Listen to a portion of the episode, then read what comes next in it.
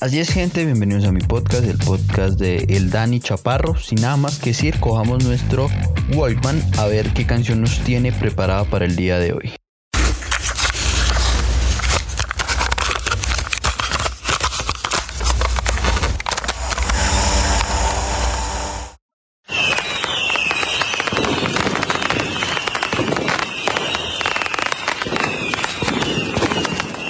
Una de las épocas más felices del año es diciembre. Como que todo es más alegre, ¿no? Y más en un país como Colombia. Como que ese ambiente de Navidad lo contagia a uno y ve la vida de una manera diferente. No sé si es su comida, su ambiente o su música. Pero para esta oportunidad traigo cinco canciones que no pueden faltar en ningún diciembre. Si me falta alguna, me lo avisan y podemos hacer una segunda parte de este especial navideño.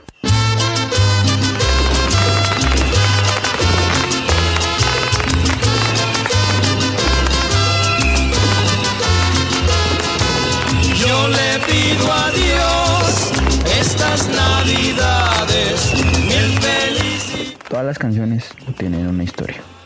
En esta quinta posición tengo una muy interesante. No puede faltar en ningún diciembre es Bella Navidad.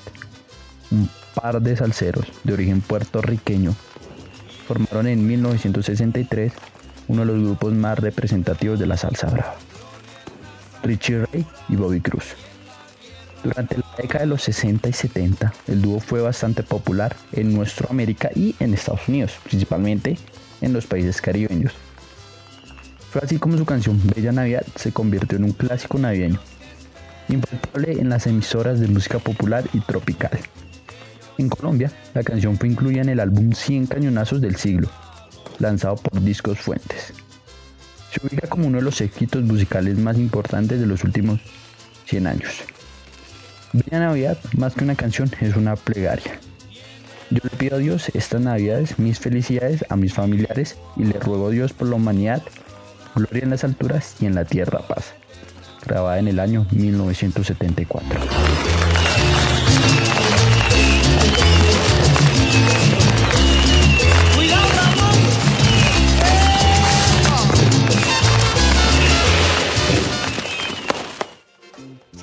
La posición número 4 traigo un éxito del rey de los diciembres. Así es, Rodolfo Aikar y su Nochebuena, grabada en 1965. Demuestra lo hermoso que es la Navidad en esta simple estrofa.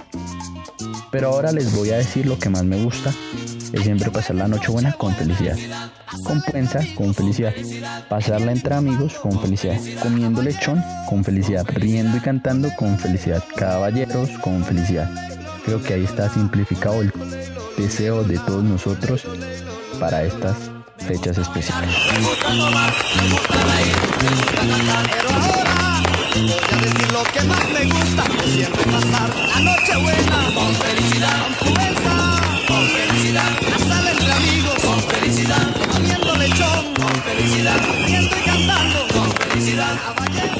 Para la posición número 3 tengo la realidad. Si la cuarta es el deseo de todos, creo que en el tercer puesto es la realidad.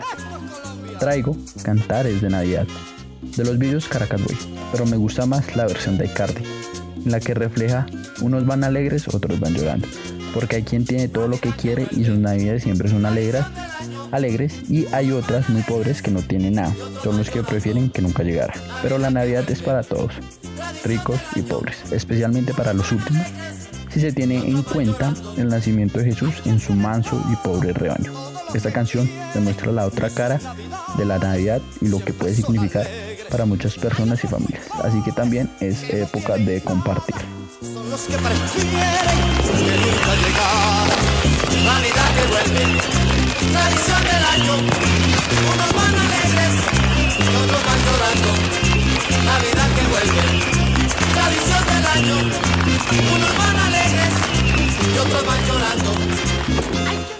Para la segunda posición tenemos un éxito de Pastor López, lanzada en el año 1993, para mí uno de los dioses del olímpico de la música de diciembre, con su éxito El Hijo Ausente.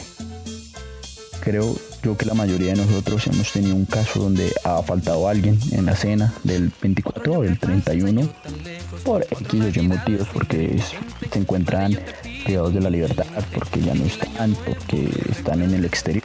Así que esa es una, de las canciones que más representa ese dolor y ese sentimiento. López dijo en varias entrevistas que esta canción fue siempre la más pedidas en sus conciertos. Su letra sirve para explicar con claridad por qué es tan importante su legado en diciembre.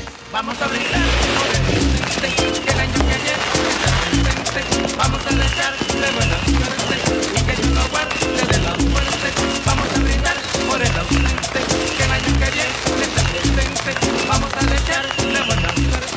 Antes de llegar a la posición número uno, quiero hacer una mención de honor a 5 para las 12. Este tema que capturó toda la nostalgia por los momentos del año que se van. Momentos buenos, malos, felices y de tristeza, de alegría y de llanto y de júbilo. No pueden faltar en las emisoras y en las cuentas regresivas de millones de hogares.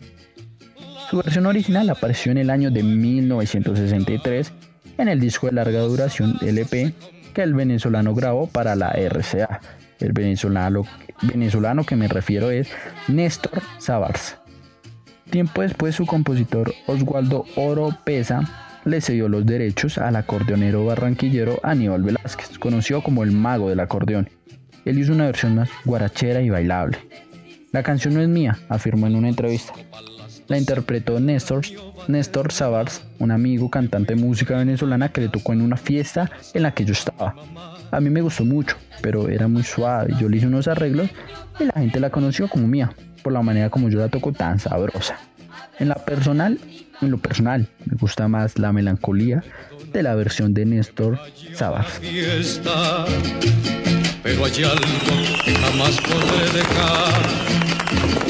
Una linda viejecita que me espera en las noches de una eterna Navidad. Me perdonan que me vaya de la fiesta el número uno ya está más que cantado. Y más que cualquier dúa y otro cualquier chiste, es la canción que seguramente todos los colombianos hemos bailado. Si usted no la ha bailado, pregúntese, ¿en serio soy colombiano? ¿Me puedo considerar uno? Porque es que yo creo que si usted no ha bailado esta canción, no, es uno. Este es el rito de bautismo para considerarse un colombiano. Y en pleno baile de la canción nos surge la pregunta y la duda de ¿por qué se casó Adonai? ¿Quién fue Adonai? Pues el compositor de la canción, Julio Verazo Cuevas, dice que se inspiró en Adonai Ardilaureña, una muchacha bonita que le presentaron en el banco, municipio del Magdalena. Y entonces, estando él componiéndole Adonai, se presentó un tipo que había sido novio de ella y se la llevó. ¡Oh, sorpresa! Había estado enamorado de ella y sabía que tenía un novio viejo. Pues el tipo llegó y se la llevó y después se casó con ella. Pero también tengo la versión de Adonai, que pues no le gusta mucho hablar del tema, pero pues la historia la cuentan son sus hijos. Ella tuvo un novio que sus papás no querían. Ellos siempre le prohibieron esa relación. Él, o sea, Julio, le pidió al papá de Adonai que los dejara casar. Este dijo que no, Además lo humilló porque no era una persona ilustrada, o sea, era costeño y no era de tez blanca, paupérrimo, en pocas palabras. Con esta negativa, él viajó a Bogotá para iniciar sus estudios universitarios, pero antes le pidió que lo esperara hasta que terminara su carrera y ella accedió. Siempre estuvieron en contacto a través de poemas, detalles y cartas de amor. Una historia tan romántica. Y bueno, en esa época no te casabas con quien quisieras, sino con quien más ofrecía por ti o con alguien de apellido. Adonai vivía muy aburrido. Aburrida, porque sus papás eran muy canzones. Entonces conoció a Leonardo Quijano. Él le propuso matrimonio y ella se casó bajo presión. Pasados algunos años, el enamorado regresó y se encontró con la triste realidad. Así que esta es la historia de por qué se casó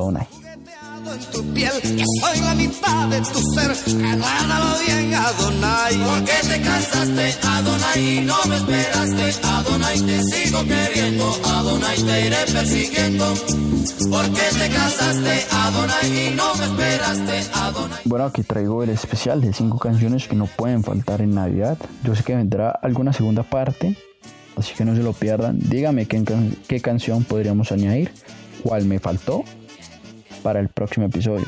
También quiero decirles que en 8 días no habrá episodio ya que es festivo y tendríamos episodio el 28 de diciembre. No se olviden de seguirme en mis redes sociales, en Twitter como November Messiah y en Instagram como Dastechavi con doble E 23. Rock and Roll Forever y Peace and Love. Ay, y se me olvida, feliz Navidad para todos.